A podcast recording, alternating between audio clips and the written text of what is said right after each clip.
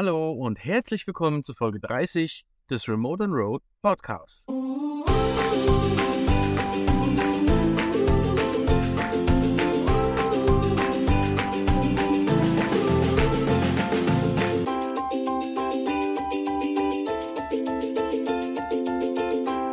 Heute haben wir Philipp Reiche zu Gast. Philipp ist seit vier Jahren in der Versicherungsbranche tätig und hat sich bereit erklärt, uns einen neutralen Blick auf das Thema Versicherungen zu geben. Für Langzeitreisende ist es ja besonders wichtig, seine Kosten im Überblick zu halten und auch maximal ja, zu drücken und irgendwie so auf einem Minimum zu bleiben, damit man halt möglichst lang unterwegs sein kann und keine besonders hohen Kosten hat. Und einfach mal, um zu hören, auf welche Absicherung kann ich verzichten, auf welche Absicherung sollte ich auf gar keinen Fall verzichten äh, welche Themen sollte ich unbedingt im Auge haben? Wo kann ich sparen? Und woran sollte ich natürlich auch nicht sparen? Dafür hat sich der liebe Philipp bereit erklärt, uns heute ein bisschen Rede und Antwort zu stehen. Er versucht weitestgehend einen neutralen Blick auf die Sache zu geben. Er ist natürlich Angestellter bei einer Versicherungsfirma, aber das ist hier kein Sponsoring, das ist hier keine Werbung für niemanden. Ähm, wir kriegen einfach mal einen Überblick, was brauche ich und auf was kann ich verzichten und wo kann ich Kosten sparen. In diesem Sinne erstmal, hallo lieber Philipp, vielen Dank, dass du hier bist. Und ja, wir starten einfach mal rein. ja, danke, dass ich dabei sein kann. Ähm, macht mir auf jeden Fall jetzt schon Spaß, äh, mit euch jetzt hier ähm, ja, zusammenzusitzen und äh, mal über das Thema zu sprechen, was mich ja auch jeden Tag beschäftigt und was für viele andere einfach ein Horrorthema ist. Ja, ist immer ein bisschen negativ behaftet. Aber das ist halt auch ein Grund, warum wir halt gesagt haben, lass uns einfach mal offen drüber reden, ohne, äh, ja, dass es dann heißt, im Nachhinein hier wird eine Verkaufsshow abgezogen. Das hatten wir auch schon beim Interview zum äh, Thema Network Marketing versucht, das Ganze neutral zu betrachten. Und dafür haben wir mit dir, glaube ich, einen super Ansprechpartner gefunden. Ja, das hoffe ich wohl. Super. Dann wäre die erste Frage, kannst du uns einen kleinen Einblick in deine Arbeit geben, was du genau machst, was ähm, ja deine Aufgaben sind, wie du jetzt dazu gekommen bist? Ich meine, du bist jetzt seit vier Jahren dabei, hast ja vorher noch ein bisschen was anderes gemacht, wie ich weiß. Wir kennen uns ja auch schon ein bisschen länger. Und ähm, ja, wie, wie kommt man zur Versicherungsbranche? Ja, wie bin ich dazu gekommen? Ähm, eigentlich hatte ich in meinem bisherigen Leben nie wirklich was mit Versicherungen zu tun. Und ich muss ganz ehrlich sagen, Versicherungen waren für mich immer ein ja, Hassthema, fast schon. Ich habe mir nur auf die Nerven gegangen, wenn irgendjemand zu mir gekommen ist und ähm, hat mir gesagt, ja, lass uns doch mal über Versicherung sprechen. Und da hat man die Termine ewig verlegt und hat nach hinten, wollte nach hinten gehen. Und dann hat man sich dann doch mal mit ihm getroffen. Man hat nur die Hälfte verstanden von dem, was überhaupt gesagt wurde.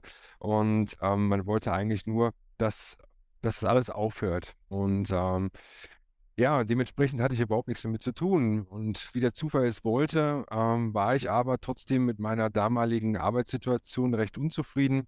Ähm, ich wollte unbedingt da rausgehen, wollte was erleben, wollte was mit Menschen zu tun haben und dann kam mein Chef um die Ecke, hat mit mir gesprochen und hat innerhalb von einem Abend mich davon überzeugt, dass Versicherungen vielleicht genau das Richtige für mich sind, weil ich genau eben mit diesen Vorurteilen ja lebe. Und vielleicht kann, hat er mir damals schon gesagt, kann ich mit diesen ganzen Vorurteilen auch ja, aufräumen und kann vielleicht auch genau diese Menschen, die genauso denken wie ich, weiter ansprechen.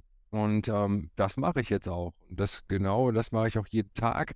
Ähm, meine Arbeit steht im Hauptteil darin, dass ich die Kundenbetreuung übernehme. Da geht es von A wie Altersvorsorge bis Z wie Zahn, das sage ich mir ganz gerne. Also wirklich von A bis Z alles dabei. Ähm, äh, in der Gesamtheit um den Kunden. Und darum berate ich ihn, was braucht er, was braucht er nicht.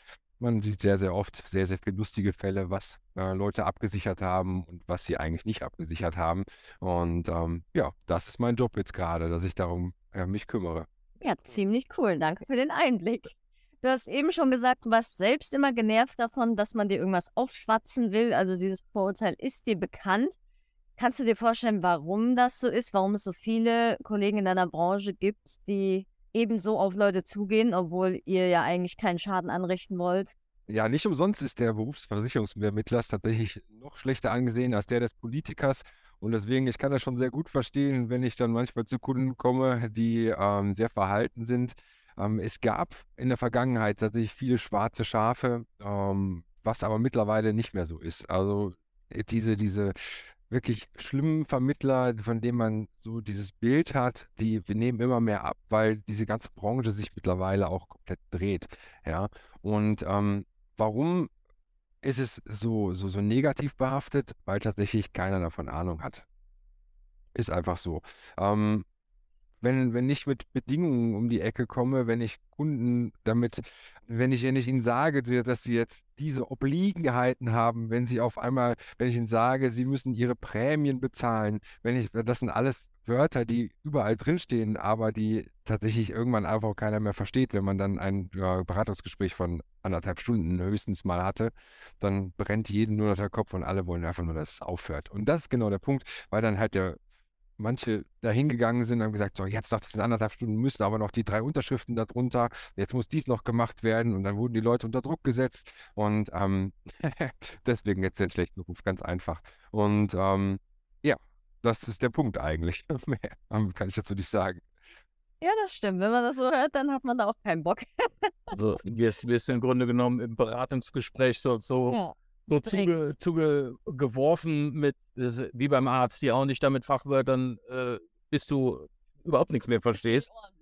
Äh, aber die wissen, worum es geht. Also ja, kann ich verstehen. Und wenn dann nachher noch unbedingt so, jetzt muss aber hier noch der Abschluss drunter und du kapierst überhaupt nichts, Hauptsache äh, du bezahlst dann nachher, ja, verstehe ich. Okay, okay. Aber was ja jetzt für uns am spannendsten ist, ähm, unterscheiden sich denn Versicherungen gravierend je nach Lebensart. Ich meine mal, wir zum Beispiel, äh, ich brauche jetzt halt nicht unbedingt die Glasversicherung fürs Ceranfeld und äh, die, ja, ich sag mal, Duschkabine oder die Hausratversicherung mit Keller, dazu mit zu mir ein Fahrrad nicht daraus. Also ich brauche wesentlich weniger, wie jetzt jemand, der, sag ich mal, stationär irgendwo lebt. Ne? Wir wohnen in einem Auto, wir haben äh, 12 Quadratmeter. Inhalt. Äh, der Inhalt ist überschaubar, aber der ist trotzdem versichert, klar. Ne? Ist, wir haben halt eine In, In, wie nennt sich das, Inhaltsversicherung? Inhaltsversicherung, ja. Ja, genau. Ähm, damit halt, ich sag mal, wenn die Laptops wegkommen, damit sowas safe ist. Aber was sind denn so die essentiellen Dinge, wo du jetzt zum Beispiel sagen würdest, ohne die geht's einfach nicht? Ja, also du hast erst gerade um die ähm, die Lebensart beziehungsweise um auch so Lebensstadien ähm, hast du dich erkundigt, da würde ich auf jeden Fall sagen, es gibt große Unterschiede. Ja? Also ihr seid jetzt komplett ein Sonderfall eigentlich schon fast, aber es geht ja eigentlich mehr los die, mit Studenten oder Auszubildenden, die ja in den Job kommen. Ja, was, was brauchen die eigentlich? Ja, viele sind überhaupt auch da schon. Was, was, was habe ich mit Versicherungen zu tun? Meistens Gott sei Dank ähm, läuft es dann über die Eltern, dass sie dann haftpflichtversichert sind. Das ist ja sowieso eine der, also überhaupt die wichtigste Versicherung von allen. Aber woran halt viele nicht denken, ist, dass in der Ausbildung auch schon langsam die Berufsunfähigkeitsversicherung ein Thema wird. Und ähm, das ist tatsächlich die zweitwichtigste Versicherung. Ist sogar so wichtig, dass der äh, Verbraucherschutz, der uns gelinde gesagt nicht ganz äh, gut gesonnen ist, ähm, sagt, das sind die beiden Versicherungen, die unbedingt da sein müssen. Und ähm, tatsächlich, weil das einfach da um den Existenzschutz geht. Dieser Existenzschutz ist tatsächlich dafür da, damit ihr, wenn ihr unterwegs seid oder wenn ich meine Ausbildung gerade mache und äh, mir passiert irgendwas Schlimmes oder ich tue jemandem irgendwas Schlimmes, ähm, dass ich nicht mein ganzes Leben lang dafür bezahlen muss, weil leider steht es im deutschen Gesetz so, wenn ich jemandem einen Schaden zufüge, muss ich ihn bezahlen wenn ich Ihnen das ein, ein hoher Schaden sein sollte, aus irgendwelchem Zufall oder aus irgendwelchen schlimmen Situationen. Ich gehe über die Straße, gucke übers Handy, Auto muss ausweichen, fährt gegen Baum und schlimmsterweise ist die Person noch nicht mal tot, sondern verletzt einfach noch drei andere schwer und ist auch selber schon für immer Rentner. Ähm, dann äh, ja, haben wir ein ganz großes Problem, weil das muss dann nämlich wirklich ein lebenslang dann bezahlt werden. Und genau das Gleiche ist natürlich auch, wenn die Berufsunfähigkeitsversicherung greifen muss, weil irgendwas Schlimmes passiert ist. Ja, wer kann sich vor dem Burnout tatsächlich feilen? Ja, also jeder Vierte hat psychisch irgendwas. Ähm, ich, meiner Familie habe es, ich in meinem Bekanntenkreis habe ich sehr, sehr viele Leute, die haben genau diese Probleme und das ist ähm, ein, ein Riesenproblem. Und da sollte man wirklich sehr, sehr früh schon diesen Grundschutz anmachen. Wie es dann weitergeht, das ist eigentlich fast schon jedem selbst überlassen, äh, ist sowieso alles jedem selbst überlassen, aber das ist tatsächlich im Endeffekt dann so der zweite Schritt. Und das, wie gesagt, die erste Lebenssituation ist wirklich, ich mache meinen ganz Grundschutz. Schaue, ob ich eine Haftpflichtversicherung habe, mache eine Berufsunfähigkeitsversicherung, dann geht es weiter. Ähm, alles andere kommt, wie gesagt, dann Step by Step. Ja, da geht es dann wirklich noch weiter. Und ähm, ja, so ist es. ähm, was sagst du denn aus fachlicher Sicht dazu? Muss man in Deutschland versichert bleiben, wenn man länger im Ausland ist? Also zum Beispiel bei uns war das ja jetzt letztes Jahr der Fall, dass wir irgendwie nur drei Wochen in Deutschland waren und den Rest im Ausland verbracht haben. Muss man dann in Deutschland krankenversichert bleiben und die anderen Versicherungen laufen lassen oder gibt es da Auslandslösungen? Es gibt für viele Dinge tatsächlich Auslandslösungen. Ähm, es gibt Anbieter, die bieten zum Beispiel eine Kombination aus Krankenversicherung und Haftpflichtversicherung etc. an. Das ist ein ganz, ja, ganz ansprechendes Produkt, muss ich sagen. Ähm, ansonsten würde ich immer sagen, ich würde den Grundschutz immer behalten. Ja, also die große Frage ist immer mit dem Müssen. Müssen müsst ihr gar nichts. Ja, ähm, wenn ihr weg seid, dann, dann theoretisch, was soll dann passieren? Wenn ihr für immer weg seid, was, wer soll an euch rantreten?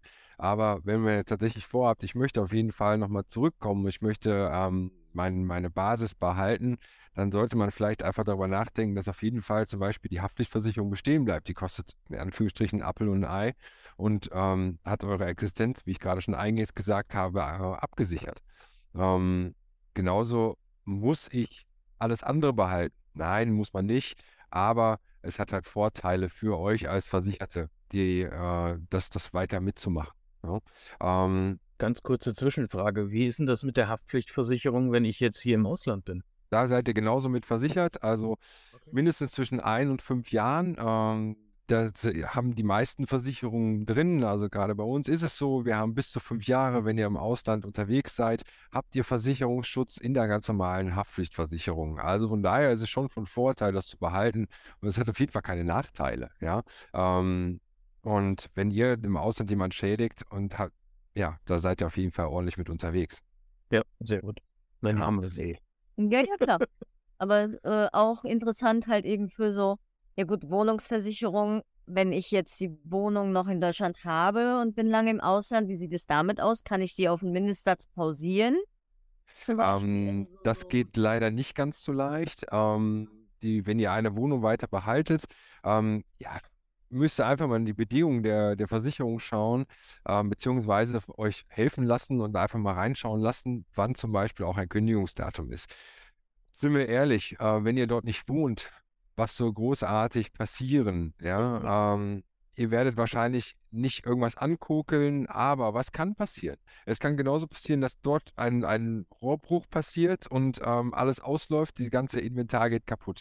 Ähm, das deswegen Hausratversicherung kann man ähm, kündigen, wenn man bereit ist, den Schaden theoretisch selbst zu bezahlen. Ähm, wenn man natürlich sagt, okay, das wäre mir, ist mir ein zu hohes Risiko. Ich habe mir eigentlich vor zwei Jahren, bevor ich diesen Entschluss gemacht habe, jetzt lange ins Ausland zu gehen, habe ich mir eine niegelnagelneue Küche von 50.000 Euro gekauft. Ähm, dann äh, ist es tatsächlich eher der Punkt, lasse ich lieber diesen Preis da und bezahle das noch weiter und sichere das dafür ab. Ja, da ist es auch gegen Vandalismus, äh, gegen Einbruch, gegen, ähm, gegen all die anderen Sachen versichert und ist es mir eigentlich wert, das zu machen. Möchte man natürlich auf jeden Fall Kosten sparen und sagt, das ist mir alles egal. So wie ihr zum Beispiel diesen großartigen Schritt gemacht habt und habt äh, gesagt, ich werde, äh, ich reiß alles ab, mir ganz egal, ich nehme jetzt mein Wohnmobil und hau ab. Ihr könnt mir schön mal ähm, äh, winken und äh, das, das, dann natürlich weg damit. Wozu? Braucht ihr nicht. Ja. ja, die Frage hatten wir auch so, ja, willst du nicht mal, ich krieg dich so kurz vorher mal den Anruf, so willst du nicht mal deine Versicherungssumme anpassen. Ja, ich sag, was soll ich da anpassen? Kannst du runterschrauben. Ich sag, was hier noch in der Wohnung drin ist, äh, ich sag, da kriegst du nicht mal, da klaut nicht mal einer am Sperrmüll noch. Richtig. Großteil. Äh, so die letzten Sachen drin haben, nur so. Also wenn. Das ist immer ganz, ganz wichtig und das äh, möchte ich auch immer auf jeden Fall weitergeben. Keine Versicherung ist ein echtes Muss. Außer ihr müsst euch krankenversichern in Deutschland und ihr müsst eine, wenn ihr ein Auto fahrt, eine Kfz-Haftpflichtversicherung haben. So. Ähm, wenn alles andere ist immer ein Ding, was kann ich, was möchte und kann ich mir leisten zu bezahlen. auch theoretisch brauchst du keine Haftpflichtversicherung. Wenn du es sagst, okay, ich gehe das Risiko ein, dass ich den Rest deines Lebens theoretisch für, eine, für einen anderen Menschen irgendwas bezahlen muss. Ja. Gehe ich dieses Risiko ein, brauche ich keine Haftpflichtversicherung. Ja. Mhm.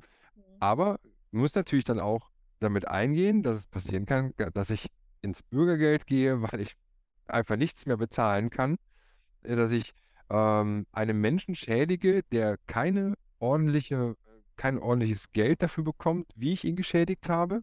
Ja, also das muss ich meinem Gewissen dann auch klar machen. Ähm, das sind lauter Dinge. Muss ich das haben? Nein. Sollte ich es haben? Ja. Ja, Ja, und das, das ist halt dieser Ja. Ja, also da geht es auch weiter. Zum Beispiel musst du auch kein, keine Wohngebäude, du musst kein Wohngebäude versichern. Musst du nicht machen. Ja, aber kannst du es dir leisten, wenn es abbrennt oder kaputt geht, ähm, das wieder aufzubauen? Oder möchtest du es dir leisten? Das ist genau der Punkt, wo wir ansetzen. Und das, diese Fragen stelle ich auch tatsächlich genau so in meinen Beratungsgesprächen. Hm, du musst gar nichts.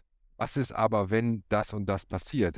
Da muss ich keine Horrorszenarien machen, wie das Haus brennt ab, sondern es ist ganz einfach. Was ist denn, wenn da zum Beispiel in deinem, in deinem Dachgeschoss jetzt ein Hornissenschwarm ist? Wer macht den weg? Kannst du es dir leisten, den wegzumachen? Das ist kein Horrorszenario, das gehört aber einfach dazu. Ja. Ja? Ja. Und ähm, das, jeder soll das entscheiden. Und ähm, nochmal, muss man in Deutschland versichert bleiben? Nee, müssen nicht. Es gibt, es steht nirgendwo ein Gesetz, dass ihr es müsst. Ja, es geht einfach nur tatsächlich darum, dass, ähm, was möchte ich mir leisten oder was kann ich mir leisten, wenn ich jemanden schädige oder wenn bei mir was geschädigt wird. Was kann ich denn mit Versicherungen anstellen, die ich nicht brauche, während ich im Ausland bin? Kann ich die dann einfach pausieren? Das geht tatsächlich. Also, ähm, bestimmte Versicherungen natürlich.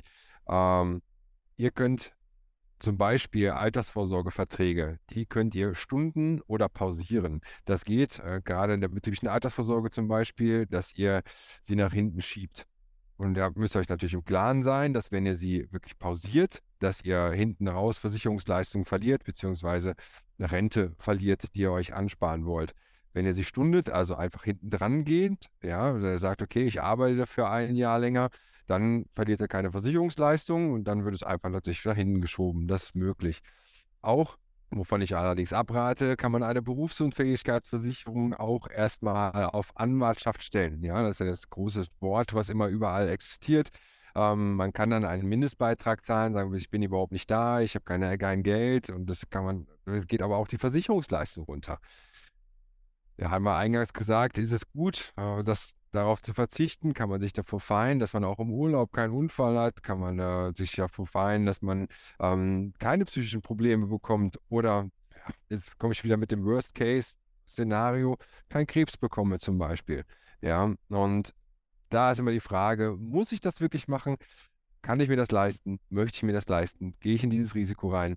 Aber es ist möglich tatsächlich. Also wenn man zum Beispiel, gibt ja sehr, sehr teure Berufe, wie zum Beispiel Dachdecker, die eine Berufsunfähigkeitsversicherung haben, die werden wahrscheinlich schon mal darüber nachdenken, ob man das dann nicht vielleicht einfach mal stunden kann, um einfach diese Reise mit ein bisschen mehr Kapital genießen zu können. Kann ich auch Probleme bekommen, wenn ich es andersrum mache, wenn ich die Versicherung rausschmeiße für meine, Lei- äh, für meine Reisezeit und komme dann wieder nach Deutschland und möchte mich dann wieder dort versichern? Kann die Versicherung dann sagen, nö, du warst weg und ich nehme dich nicht mehr auf?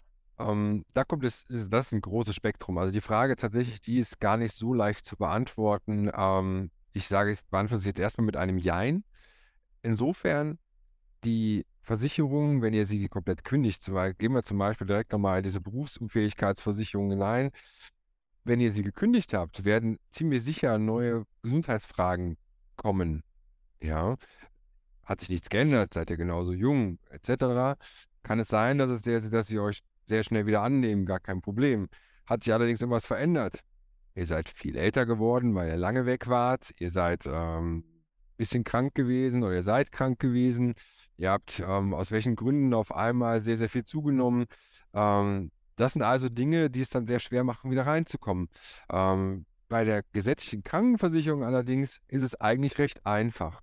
Das Einzige, was euch passieren kann, ist, also, dass ihr nicht den besten Tarif reinkommt, dass ihr in einen recht teuren Tarif kommt oder dass ihr in einen, einen abgespeckten Tarif kommt. Aber annehmen müssen sie euch, weil gesetzliche Krankenversicherungen einen Kontrahierungszwang haben.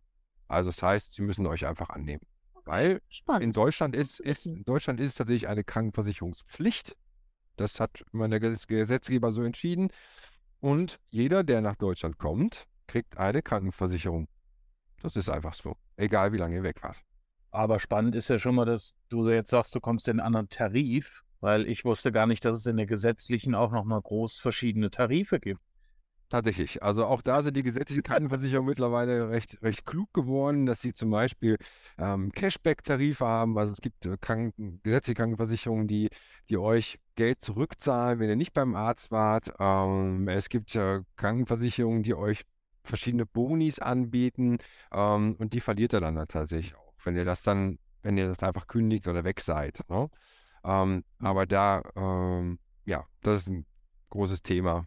Ja, ja, allerdings.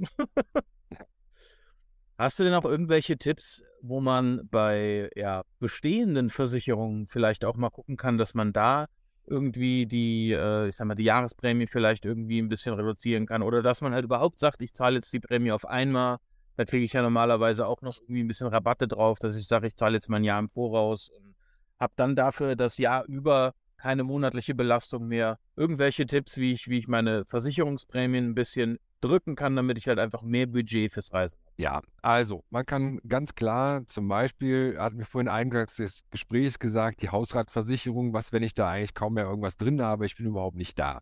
Dann kann man auf jeden Fall mit der Versicherung mal sprechen und sagen, okay, wollen wir nicht einfach mal die Summen neu berechnen? Also es gibt ja zwei Modelle. Es gibt einmal das Modell, wir rechnen nach der Quadratmeterzahl aus, wie viel Versicherungssumme da drin ist. Es gibt aber auch die händische Methode, dass man sagt, okay, wir Versicherungsvermittler der geht einfach mal in die Wohnung rein und nimmt mal wirklich auf, was gibt es denn eigentlich so an Hausrat?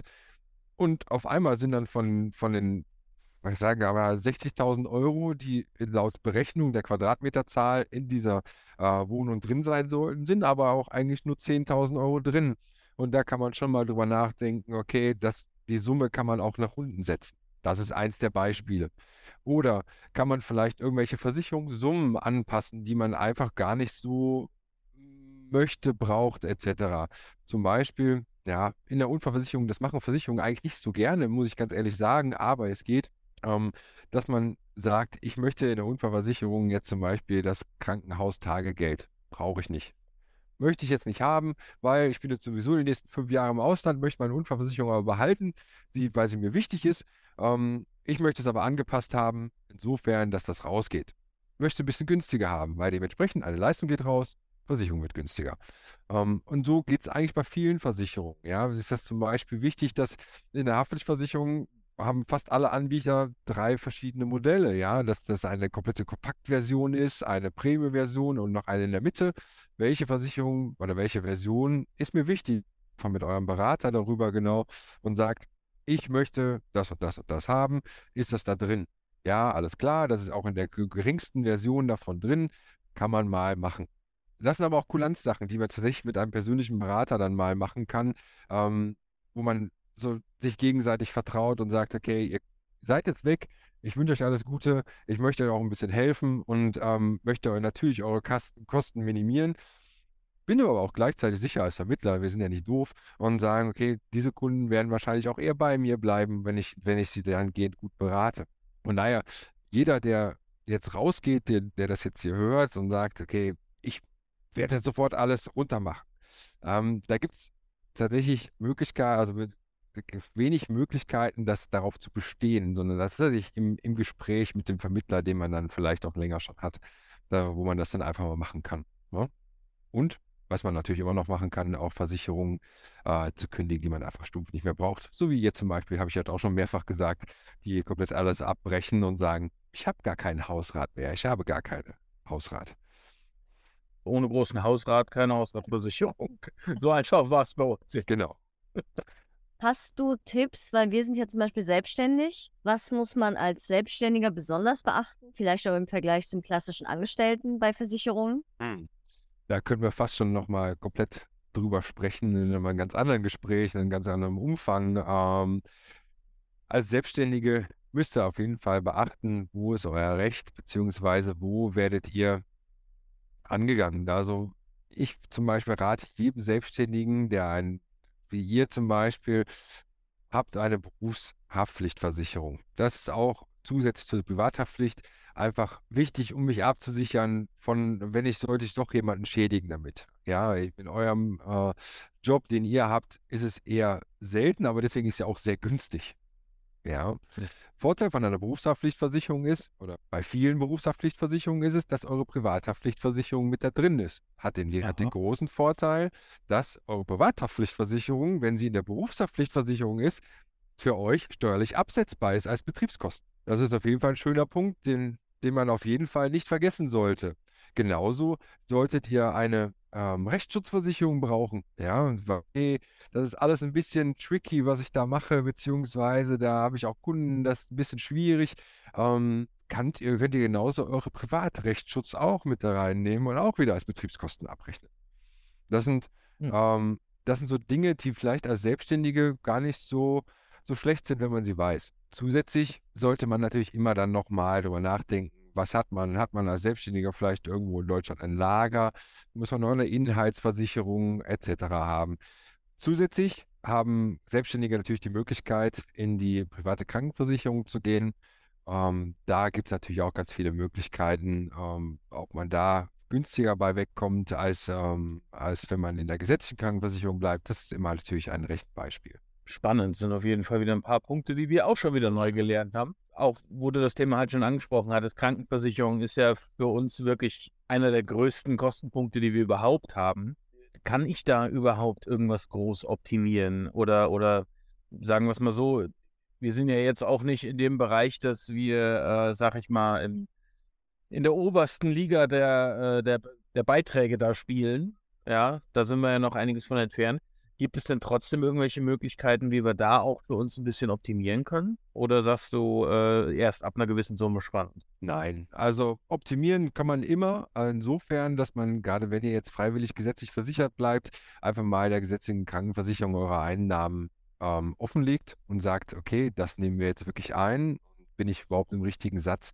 Müsste ich nicht eigentlich ein bisschen tiefer sein als diese, diese Pflichtbeiträge, die ich gerade bezahle? Oder wenn ihr natürlich sehr weit oben seid in, in euren Einnahmen und ihr bezahlt tatsächlich den Höchstsatz, was gar nicht so schwer ist zu erreichen, ob es dann nicht tatsächlich dann Sinn macht, in die, die private Krankenversicherung reinzugehen, dort zu prüfen, was habe ich für Tarife.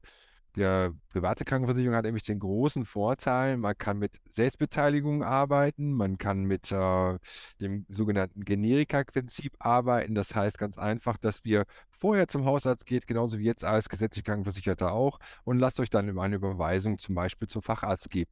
Das ist eine tolle Sache, wo auch immer sehr, sehr viel Ersparnis drin ist. Oder ihr geht einfach von den Leistungen runter, dass ihr nur in Anführungsstrichen solche Beiträge, also beziehungsweise Leistungen habt, wie die gesetzlich Krankenversichert.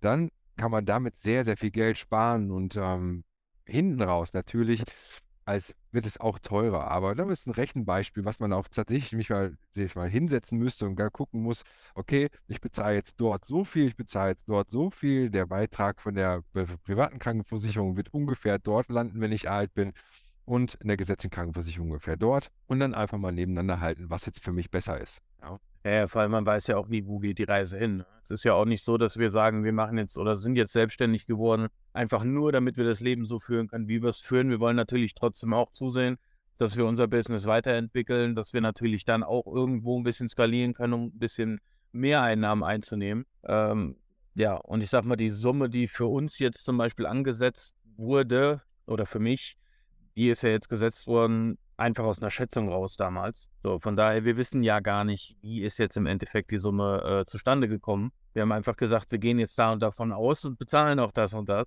Und dann müssen wir halt jetzt erstmal gucken, äh, was sagt jetzt der Steuerberater, sind die Zahlen überhaupt realistisch, die wir angenommen haben und dann schauen wir mal weiter. Ganz genau. Aber, das ist der Punkt, den du gerade an oder den ihr gerade angesprochen habt, ist, ähm, wo kann ich vielleicht noch ein bisschen sparen? Da würde ich als freiwillig gesetzlich Versicherter auf jeden Fall als erstes ansetzen, dass ich ganz klar sage, was habe ich wirklich an Einnahmen? Also was geht da wirklich? Lassen wir von dieser Schätzung, die kommt natürlich immer erstmal, ist das denn wirklich so realistisch? Und dann kann man eigentlich schon mal gucken, na, lass ein bisschen anpassen. Ne? Hat natürlich auch die Gefahr, dass die auf einmal sagen, ihr, ihr verdient viel mehr, als ihr eigentlich denkt. Ja, und äh, ihr seid eigentlich total die ähm, erfolgreichen äh, Podcaster und äh, ihr verdient ein Heidengeld mit Werbung etc.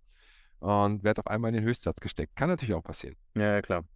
Ja, aber da sind wir jetzt, wie gesagt, aktuell an dem Punkt, müssen halt mal gucken, wie es dann da so weiterläuft. Oder... Genau. Ja.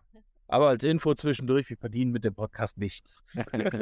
das ist, das ist äh, Hobby, Hobbyprojekt. Das ist mir bewusst, aber was nicht ist, kann ja noch werden.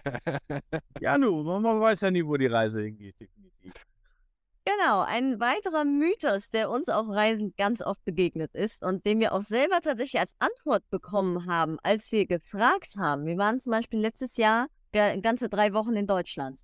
Und dann haben wir halt gehört, können wir die äh, gesetzlich, freiwillige gesetzliche Krankenversicherung auf Anwartschaft stellen. Weil wir sind ja nicht in Deutschland den Großteil des Jahres. Wurde uns gesagt, nein, weil ihr ein Gewerbe in Deutschland habt und damit Einnahmen generiert. Stimmt das so? Ich muss jetzt sagen, dass ich tatsächlich da kein Fachmann bin in dieser Geschichte. Das, was ich jetzt gerade jetzt sage, das sage ich ganz deutlich, habe ich selbst recherchiert, weil das für mich ein extrem spannendes Thema ist, was ich so noch gar nicht hatte und was auch hier im Büro ähm, wirklich stark diskutiert wurde. Ja, die Anwartschaft in der gesetzlichen Krankenversicherung. Wow. Ähm, ich habe sogar bei einer gesetzlichen Krankenversicherung angerufen dafür, um zu fragen, wie sieht es denn damit aus, wenn jetzt Leute, für, ähm, die selbstständig sind, jetzt für äh, die nächsten fünf Jahre einfach mal weg sind. Ähm, habe ich die Antwort bekommen, rufen Sie den Fachmann an. Sein. Aber ich habe auch noch eine exzellente Auskunft gegeben äh, bekommen, und zwar ähm, ein, ein, ein Passus, den ich ähm, vorgelegt bekommen habe. Und zwar lese ich ihn einfach mal vor. Ähm, Sind Sie freiwillig versichert und halten Sie sich berufsbedingt im Ausland auf oder begleiten Sie Ihre im Ausland tätigen Ehe, Lebenspartner in oder einen Elternteil ins Ausland, dann erhalten Sie eine Anwartschaft, sofern der Leistungsanspruch von Ihnen und allen Familienversicherten ruht.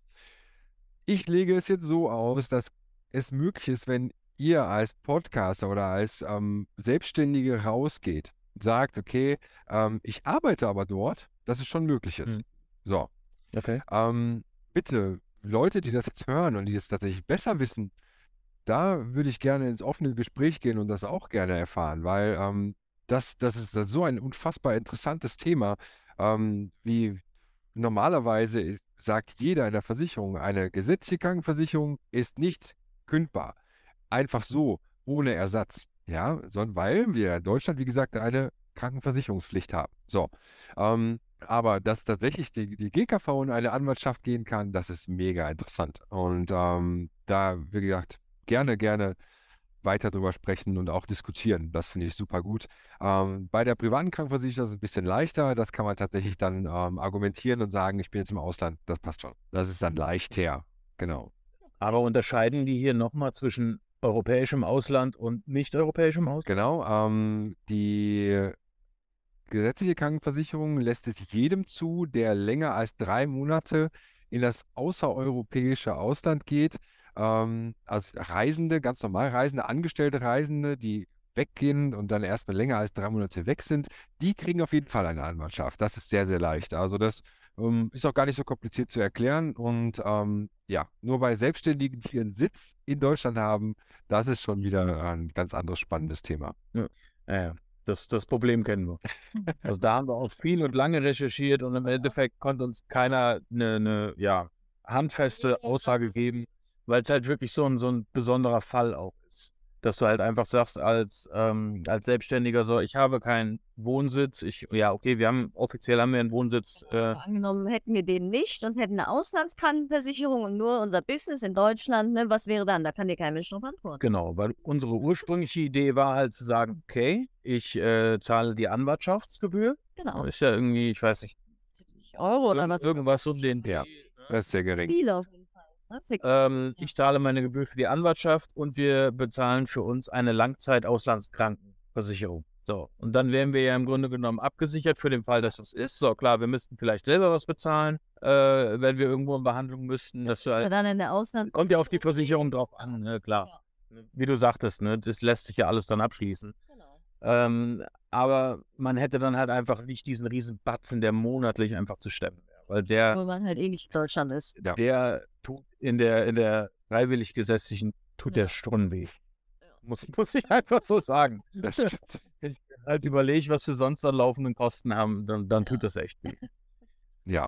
Muss ich denn sonst auf, auf, auf Langzeitreisen, muss ich an irgendwas Wichtiges denken, wo ich äh, auch jetzt, bevor ich oder wenn ich überlege, auf so eine, so eine Sache einzugehen, auch vielleicht dann in die Selbstständigkeit zu starten und dann ja mein Business unterwegs aufzubauen und dann ja einfach lange weg zu sein? Sollte ich irgendwas beachten? Ja, ihr habt das eigentlich schon ganz gut ähm, gerade gesagt. Also das Wichtigste ist tatsächlich, man sollte auf seine Gesundheit achten. Man sollte darauf achten, dass wenn einem irgendwas passiert, man auf jeden Fall ja irgendwas bekommt, ja, dass man Hilfe bekommt. Ähm, in welchem Umfang, das ist natürlich dann immer ähm, ja, der nächste Step. Also man muss sich klar sein, okay, äh, ich bin lange weg, ich möchte mich dort selbstständig machen, beziehungsweise möchte selbstständig arbeiten, kann es mir deswegen überhaupt auch erst leisten, dass ich lange weg bin. Ähm, ähm, brauche ich auf jeden Fall irgendwas mit, mit Krankenschutz, ja, oder ich brauche die eingehend schon mehrfach besprochenen zwei Versicherungen, äh, A-Pflicht, BU, würde ich, würde ich, wie gesagt, immer behalten. Und ähm, alles andere also man hat die Haftpflicht, man hat immer die, äh, für, für Worst-Case-Szenarien die BU, man hat ähm, dann die Krankenversicherung für die kurzzeitigen Sachen, Zahnweh etc. Das ist ja schon mal schnell passiert. Ähm, wenn diese Sachen erstmal da sind, das ist man schon mal ziemlich rund, denke ich, oder? Ähm, da sind wir uns ziemlich einig. Und ähm, viel mehr würde ich versicherungsmäßig erstmal gar nicht so beachten müssen. Natürlich bei der Kfz-Versicherung das ist die große Versicherung, aber das äh, ist eigentlich ein Standardprodukt, dass da auch mal Autos länger weg sind und ähm, dass, dass, dass die dann auch mal äh, nicht in Deutschland sind. Ne? Und alles andere, wie gesagt, also wenn, wenn man diese Sachen zusammen hat, trotzdem, wenn der Geschäftsort oder die, der, der Standort der Firma, die man gerade betreibt, auch wenn man unterwegs Deutschland ist, würde ich immer, immer die Betriebshaftpflichtversicherung benutzen. Ähm, einfach nur, um da auch sicher zu sein, da keine Probleme zu haben. Ja, wir haben jetzt noch die Erfahrung gemacht bei der Geschichte mit der Kfz-Versicherung, vielleicht auch mal so noch von, von unserer Sicht aus. Achtet drauf, welche Länder ihr mit in der grünen Versicherungskarte drin habt. Ja, das Weil das waren zum Beispiel Punkte, als wir die äh, Überfahrt gemacht haben von Kroatien rein nach ähm, Montenegro und auch von Montenegro nach Albanien. Da haben sie an den Grenzen explizit geguckt, ob in der grünen Versicherungskarte diese Länder mit abgesichert sind. Und das wären vielleicht noch Punkte, die wir jetzt von unserer Erfahrung noch mit reinbringen können. Ähm, wenn ihr bei der Kfz-Versicherung seid, dann guckt auch, ob ihr diese Länder mit in der grünen Versicherungskarte habt, die ihr auch bereisen wollt. Das hätte ich besser nicht sagen können. Das ist sehr, sehr gut, was du da gesagt hast. Ähm, Genau, also da oben sind die Länderkürzel mit drin, also die stehen da immer mit dabei und äh, eigentlich sind die fast überall Standard gleich. Also ich wüsste gar nicht, ob da Versicherungen tatsächlich unterschiedlich sind, ob sie irgendwelche Sachen ausschließen oder nicht. Ähm, also wie gesagt, schaut auf die grüne Versicherungskarte und wie du das gerade schon gesagt hast, Tim, perfekt, ist einfach wichtig. Ja, ja ich denke, das sind äh, wirklich so, so Exotenländer, ähm, Russland oder auch dann über Richtung Asien ja, jetzt in der speziellen Situation ist Russland natürlich nochmal grenzwertiger, aber ähm, halt so Exotenländer, sag ich mal, wenn ihr auch vielleicht irgendwie Bock habt, ist ja auch immer so eine Spinnerei von uns, mal in den asiatischen Teil rüber zu fahren, also sprich Türkei und dann äh, mal, ja. mal den Kontinent zu wechseln oder halt auch Afrika oder so. Da müsst ihr halt nochmal speziell gucken, wie die Reglementierungen sind, weil ich weiß zum Beispiel nach Marokko rüber, da müsst ihr meines Wissens nach eine extra Versicherung fürs Fahrzeug abschließen, weil die deutschen Versicherungen da nicht anerkannt werden. Aber wir wollen ja jetzt heute hier keinen Autoversicherungstalk machen. Gibt es klassische Fehler beim Abschließen von diesen, ja, wie wir es anfangs gesagt haben, wichtigsten Versicherungen, dass wir da halt irgendwas haben, äh, was, was sollten wir beachten, wenn wir jetzt sagen, okay, ähm, ich gehe jetzt auf meine private Haftpflichtversicherung, ich kümmere mich jetzt um die BU. Ähm, das habe ich zum Beispiel sehr spät erst erfahren, als ich mich dann darum kümmern wollte, wurde mir dann gesagt, hm, äh, du bist uns zu fluffig. Ne? Ich bin ja jetzt nicht gerade der Gerstenschlanke und dann hat die BU zu mir gesagt, nein, aufgrund von äh, zu hohem BMI und ähm, ja, und, und, zu über, überschüssiger Niedlichkeit äh, wird einfach der Satz so teuer, dass ich halt leider sagen musste, das geht nicht, das kann ich nicht bezahlen und das ist äh, utopisch. Aber auch dafür gibt es Alternativen tatsächlich mittlerweile. Es gibt sogenannte Grundfähigkeitsversicherungen, die halt wirklich dann absichern, ähm, dass ja, so Dinge wie, ich kann nicht mehr greifen, ich kann nicht mehr stehen, ich kann nicht mehr äh, laufen, sehen, hören, solche Dinge. Ähm, die kann man sich mit absichern und da sind auch die Versicherungen ganz oft auch mit dem BMI sehr, sehr kulant, wo dann auch tatsächlich die etwas fluffigeren Menschen ähm, mit aufgenommen werden können. Und äh, das habe ich tatsächlich einige Kunden, gerade wie du weißt, ich bin im, im Football unterwegs, da habe ich ein, zwei ähm, Spieler, die ich damit absichern konnte, die dann doch einen äh, vernünftigen Schutz hatten für ihre Grundfähigkeiten und die, die normalerweise nicht aufgenommen werden würden. Also auch da gibt es Möglichkeiten tatsächlich mittlerweile, die auch gar nicht so teuer sind. Ja, das ist ziemlich gut. Aber kann man vielleicht noch off-Topic reinbringen. Übers Football haben wir uns ja damals auch kennengelernt. Von daher äh, war, war, halt sehr spannend, die ganze Sache. Das stimmt. ähm, das war ja, aber wenn wir jetzt äh, zurückgehen auf äh, beispielsweise mal aufs Thema Haftpflichtversicherung, worauf muss ich denn achten? Was muss ich denn absichern? Mhm. Was, was, sollte ich absichern? Ja, du hast mir nach den klassischen Fehlern, das klingelt mir immer noch in den Ohren, nach den klassischen Fehlern bei Versicherungen gefragt. Ähm, tatsächlich gibt es eigentlich fast nur zwei Dinge, die, die dir so ein bisschen das Genick brechen können. Und das Wichtigste davon ist, die Unwahrheit erzählen. Ja, also wenn der Vermittler dich wirklich fragt, was hast du? Ähm, also gerade die zwei Dinge waren einmal die, die, die, die Gesundheitsprüfung zum Beispiel. Ja, du sagst, ey, ich bin topfit, ich habe alles super, ähm, ich war noch nie krank in meinem ganzen Leben und ich war alles bis perfekt. Und ähm, später kriegt die Versicherung raus, ah, das ist aber nicht ganz der Wahrheit entsprechend gewesen. Ähm, dann kann es passieren, dass er auf einmal keine Leistung bekommt oder weniger Leistung. Genauso bei der Wertermittlung, wenn ihr zum Beispiel sagt, euer Hausrat, ach, da sind nur 5000 Euro drin, ja, ähm, das ist ganz egal, ich möchte auch nur die 5000 Euro absichern. Und später kommt raus, ey, da ist aber irgendwie auch ein Goldvorkommen äh, in eurem Haus irgendwie und äh, ihr habt, äh, keine Ahnung, da 2 Millionen Euro drin, dann habt ihr ein Problem, da kriegt ihr nämlich nur die 5000 Euro. So, und ähm, das, das sind immer die Punkte, also wo ich sagte, das sind zwei Dinge, also ja, Wertermittlung, Gesundheitsfragen, aber das ist ja der, der, Haupt, der Topic davon ist tatsächlich, ihr müsst die Wahrheit sagen. Logisch. Macht Sinn. Heißt, heißt ja nicht aus Spaß, ehrlich wird am längsten. Also da kann ich auch nur sagen, alles ist, ist Blödsinn. Ja. Also. Da bescheißt man sich am Ende selbst. Das ist leider so, ja. Deswegen. Ja. Ja, jetzt sind wir ja nicht nur äh, gemeinsam selbstständig, sondern auch verheiratet. Was hast du denn für Versicherungsspartipps für Paare? Versicherungsspartipps für Paare. Hm. Ja, ne, da wo kann mir... ich beim Tim zum Beispiel mit versichert werden und dass genau. man nur eine Versicherung hat und so Geschichten. Ja. Jetzt hast du mir fast vorweggenommen. Nicht schlecht. Also, ihr wisst es ja schon, ähm, anscheinend, weil das genau, das würde ich auch sagen. Also, ihr braucht zum Beispiel nur eine Haftpflichtversicherung. Als verheiratetes Paar, ihr lebt zusammen, braucht ihr nur eine Haftpflichtversicherung. Die könnt ihr zusammen machen, macht eine Haftpflichtversicherung für Paare, ist dementsprechend direkt günstiger. Ihr braucht auch nicht zwei Hausratversicherungen, weil ihr wohnt ja zusammen jetzt. Ihr braucht ja nicht zwei Hausrate, sondern habt nur noch einen. Also von daher ist das auch schon mal sehr, sehr gut. Manchmal, wenn ihr äh, zum Beispiel eine Unfallversicherung abschließt, gibt es dann eine Unfallversicherung einen Paarrabatt. Also wenn zum Beispiel äh, einen Mehrpersonenrabatt gibt es dann zum Beispiel oder solche Dinge, die man, wenn man Dinge zusammenfasst, wird es eigentlich fast immer günstiger. Das ist so. Und ja, ich, mir fallen gar nicht so viele ähm, Versicherungen ein, wo es das fast nicht gibt. Klar, die Versicherung, die man wirklich nur für sich abschließt, da gibt es das. Aber man kann zum Beispiel, wenn man auch den, den, den Punkt Lebensversicherung annimmt, also Risikolebensversicherung, keine, wo irgendwas gespart wird oder sonstiges, sondern tatsächlich nur das Risiko abgesichert wird, da kann man auch eine, Risiko, eine Risikolebensversicherung aufeinander abschließen, sodass es dann auch ein bisschen günstiger wird. Und nicht schlecht. Ja. Dann hätten wir jetzt noch so ein, ah, ist ja auch immer so ein negativer Punkt, aber es soll ja trotzdem angesprochen werden. Gibt ja auch irgendwie viele viele Horror-Stories, die du dann erzählt kriegst. So, oh, ich habe jetzt hier, äh, ja, nehmen wir nochmal als bestes Beispiel die Hausratversicherung. So, ich habe jetzt eine Hausratversicherung über 5000 Euro abgeschlossen. Ähm, jetzt steht als Beispiel steht eine Streitsumme von 10.000 Euro im Raum, warum auch immer. Jetzt hat die Versicherung aber die Möglichkeit zu sagen, ich äh, entweder ich, ich druck's jetzt, ja, oder ich gehe tatsächlich vor Gericht und zahle zahl die Gerichtskosten von 9.000 Euro, damit ich 10.000 Euro Versicherungsprämie nicht bezahlen soll. Man hört alles Mögliche. Aber was ist denn so die, die fachliche Sicht, dass die Versicherungen halt versuchen, sich auch dann irgendwie um ihren Scheiß dann zu drücken? Hörst du immer wieder? Ja, die, die Frage ist der absolute Klassiker. Ja? Der, der, der Punkt, ich bezahle jetzt schon seit zehn Jahren in die Versicherung ein, ich hatte noch nie einen Schaden und jetzt bezahlt die mir den einen Schaden nicht, den ich jetzt habe. Das ist so der absolute Klassiker.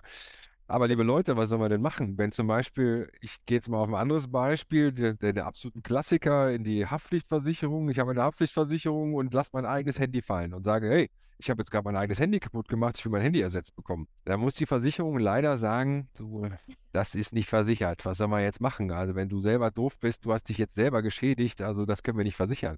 Ähm, da gibt es klar Handyversicherungen dafür, die man abschließen kann, aber ähm, in dem Fall ist es nicht versichert. Das ist einfach so. Ähm, und das müssen wir dann auch ehrlich leider auch mal sagen. Ja, und es gibt natürlich immer auch mal Spielräume, aber das ist nicht versichert. Und wie soll ich das der Versicherungsgemeinschaft, das ist ja genau der Punkt, ja, ihr seid in einer Versicherungsgemeinschaft drin, dass alle bezahlen in die Versicherung ein und dann, auch wenn ein großer Fall, wie zum Beispiel von 50 Millionen Euro Schaden irgendwo passieren sollte, der ja vor Gott sei Dank sehr langer Zeit in Bieltal, da kommt ihr ja auch her, passiert ist, da ist ein Tanklaster runtergefallen, etc. Da ist eine riesengroße Versicherungssumme passiert und das muss ja irgendwo herkommen. Und deswegen zahlen alle in diesen Pool ein. Und diesen Pool muss man erklären, warum musste ich jetzt gerade dem Herrn Y das, oder warum habe ich jetzt gerade dem Herrn Y das Handy bezahlt für 1500 Euro, das er selber runtergeworfen hat. Und so muss ich es auch argumentieren. Ähm, also Versicherungen sträuben sich nicht davor zu bezahlen. Ganz im Gegenteil. Sie versuchen sogar sehr, sehr oft sehr kulant zu sein, um halt auch ihren guten Ruf zu schützen. Aber manche Dinge muss man leider Nein sagen. Leider sind dann aber auch mal die Leute, wie bei schlechten Ärzten, äh, beziehungsweise bei Patienten, die angeblich auf schlechte Ärzte getroffen sind, die am lautesten schreien. Ja, dass sie sagen, ich hab, die bezahlen nie was oder beziehungsweise der behandelt mich nie. Und dann schreiben sie direkt eine Google-Bewertung und dann ist das natürlich dann noch viel schlimmer. Ihr kennt diese Google-Bewertung besser als, als jeder andere.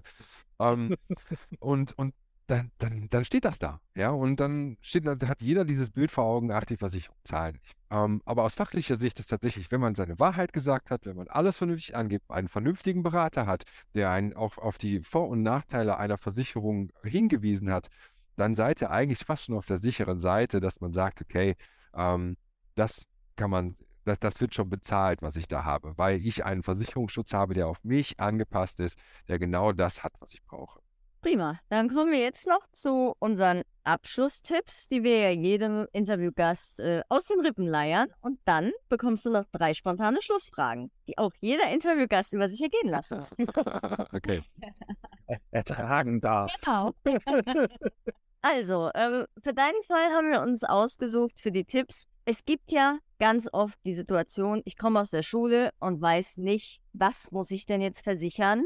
Wie gehe ich vor? Oder meine Lebensumstände ändern sich drastisch. Ich muss mich plötzlich selbst versichern, ja, und muss irgendwie was Neues von neu an beginnen. Was sind deine drei Tipps für jemanden, der sich jetzt plötzlich alleine um sich selbst kümmern muss und versichern muss? Macht euch klar, wo ihr eigentlich steht, was ihr habt und was ihr euch leisten könnt. Das habe ich eingangs schon gesagt. Meine Tipps, also meine echten Tipps sind tatsächlich, sucht euch jemanden, der sich damit auskennt, dem ihr vertraut. Seid auch ehrlich, dass wenn ihr der Person nicht so richtig, wenn ihr das Gefühl habt, der schwatzt euch jetzt gerade was auf, das schreibt nicht direkt irgendwas. Das ist auch wichtig, ist auch ein ganz besonders wichtiger Tipp, der zweite, ja. Ähm, das schreibt nicht unbedingt direkt. Ähm, macht euch auch mal Gedanken vorher, was oder nachher, was, was hat er eigentlich gerade zu mir gesagt? Habe ich alles verstanden? Und da kommen wir zum wichtigsten Punkt. Wenn ihr was nicht verstanden habt, fragt nach. Wenn ihr die, wenn, wenn ihr irgendwas habt, was euch unklar ist und ihr ein schlechtes Gefühl dabei habt, fragt nach und seid neugierig. Das ist mal der Haupt, also der dritte und aber auch so ziemlich der wichtigste Punkt. Seid ehrlich und fragt nach und es wird euch auf jeden Fall ein guter Berater immer die Wahrheit sagen und auch nie genervt sein von den 300. Frage. Weil, kleines Geheimnis dahinter, jeder junge Mensch, der wirklich auf Dauer zufrieden ist, hat das größte Potenzial für den Versicherungsverkäufer und er wird alles dafür tun, um euch zufrieden zu haben und wird auch alles dafür tun, um euch vernünftig zu beraten, wenn es ein guter Berater ist. Ja, fein. Dann äh, unsere drei spontanen Schlussfragen an dich. Für uns besonders interessant, weil du bist der erste angestellte Interviewgast, den wir haben. Und alle anderen haben geantwortet auf die Frage, was ist für dich Freiheit? Ich kann selbst alles entscheiden. Was sagst du denn dazu? Was ist denn für dich Freiheit? Für mich ist Freiheit mein jetziger Job tatsächlich, insofern, dass ich mir sehr, sehr viel einteilen kann, wie ich es möchte und somit die allerbeste Freiheit meines Lebens mir erarbeitet habe. Ich kann meine Kinder viel, viel öfter sehen. Ich kann mit ihnen viel, viel tolle, also ganz tolle Sachen erleben und ähm, das ist für mich Freiheit. Also Zeit, also die sogenannte Work-Life-Balance habe ich erreicht und ja, das ist ganz, ganz toll. Ja, kommen wir zur Frage Nummer zwei, zu unserer zweiten Schlussfrage. Du bist Versicherungsvertreter. In welchem Thema bist du denn bei Versicherungen schon so richtig auf die Nase gefallen? Gott sei Dank noch gar nicht. Äh, ich bin einmal beim Kunden ausgerutscht. Da bin ich auf die Nase gefallen. Zählt das? ich weiß es nicht, äh, ob das zählt. Ähm, aber ansonsten habe ich nur Kleinigkeiten gehabt. Insofern, dass ich einmal meinen Sohn gehabt habe, der in äh, meiner alten Wohnung tatsächlich einen Baustein durch ein Glas durchgeworfen hat. Da ich eine Mietwohnung war, habe ich gedacht, ach, das äh, macht jetzt einfach mal die Haftpflichtversicherung, weil mein Sohn hat ja jetzt diesen, diesen Vermieter geschädigt. Und ähm, da hat mir die Haftpflichtversicherung dann geantwortet, nö, das äh, hätte ja eine Glasversicherung für abschließen können. Hm, ja, gut. War jetzt, war jetzt überschaubar, es war jetzt irgendwie äh, ganz, ganz unterer vierstelliger Bereich. Hat mich sehr geärgert, weil es gerade im Auszug war. Es war irgendwie der letzte Tag der ganzen Geschichte dort und äh, mein Sohn, bam, wirft das da durch diese Scheibe. Und das hat mich schon äh, sehr geärgert, aber gut, das lernt man dann irgendwann und äh, ja, war jetzt, das war jetzt nicht existenzbedrohend. Gott sei Dank. Das wäre dann aber in diese berühmte äh, Glasversicherung Hausrat gekommen. Ganz genau. Und das ist nämlich der Punkt, der ziemlich gemein ist. Tatsächlich, das ist auch vorhin nochmal, habt ihr ja gesprochen, was, was Versicherungen dann nicht zahlen. Ähm, ja. Das ist so, so ein Punkt, die, die zahlen es dann nicht, weil du kannst deinen Vermieter im Glas nicht schädigen, weil sie, sagen, weil sie sagen, okay, du hättest ja für dich eine Glasversicherung abschließen können, deswegen bezahlen wir jetzt in der Haftpflichtversicherung äh, das nicht. Finde ich persönlich sehr, sehr doof, aber ähm, gut, ist nun mal leider so. Ja, und Frage Nummer drei. Du bist super duper sportbegeistert. Du hast schon so ziemlich jeden Scheiß mitgemacht, auch mit dem Football, mit dem Tim damals. Butter bei die Fische. Hast du deine Unfallversicherung schon richtig getriezt in deinem Leben? Ehrlich sein, ich wurde sogar schon mal rausgeworfen. ja, es, äh, tatsächlich äh, habe ich äh, ein, ein, eine Unglückssträhne gehabt, äh, die äh, immer wiederkehrende Kreuzbandrisse mit sich führte. Und ähm, habe dann jedes Mal der damaligen Unfallversicherung, äh, Gott sei Dank jetzt nicht meine jetzt hier, aber wie gesagt, der damaligen Unfallversicherung äh, ständig irgendwelche Schäden gebracht. Und da kommen wir wieder zum Punkt der, der Versicherungen, die, die sagen, okay, das können wir den ganzen anderen Leuten irgendwie nicht antun, dass du hier ständig irgendwelche Schäden reinhaust. Ähm, da gab es nämlich damals ein sehr attraktives Bruchgeld, wo man ausschließlich irgendwas Kleines hatte und dann ähm, viel Geld dafür bekommen hat. Und irgendwann haben sie gesagt, komm, dann äh, hat sich das jetzt erledigt. Das Geld wirst du in deinem Leben nicht mehr einzahlen, was wir dir jetzt schon ausgezahlt haben. Und ähm, ja, deswegen, ja, habe ich gemacht. Na fein. Oh, schön. Schön, schön. Ja, dann danken wir dir ganz, ganz herzlich für die Einblicke in die wirre Versicherungswelt. Ich denke, du hast für uns alle ein bisschen Licht ins Dunkel gebracht. Hast du abschließende Worte für unsere Zuhörer?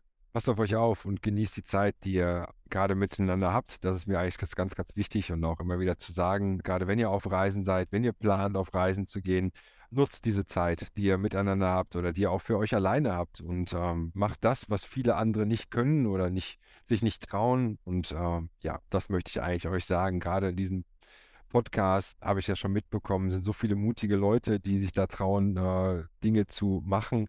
Ähm, Finde ich total gut und macht weiter so. Ziemlich Danke. klasse. Schönes Schlusswort. Genau. Wenn ihr Fragen habt zum Thema Versicherung, zum Thema Absicherung, dann schreibt uns einfach gerne eine Mail an podcast.remoteonroad.de. Wir leiten das Ganze dann weiter und äh, können eventuell auch gerne einen Kontakt zum Philipp herstellen. Wir verlinken euch den Philipp auch unten in den Show Notes, falls ihr euch auch gerne selber an ihn wenden wollt, ohne den Umweg über uns zu gehen. Ansonsten, wer bis hierhin zugehört hat, vielen, vielen Dank, dass ihr dabei geblieben seid. Wir hören uns wie immer remote on road und sagen erstmal bis bald. Genau. Ciao. Ciao.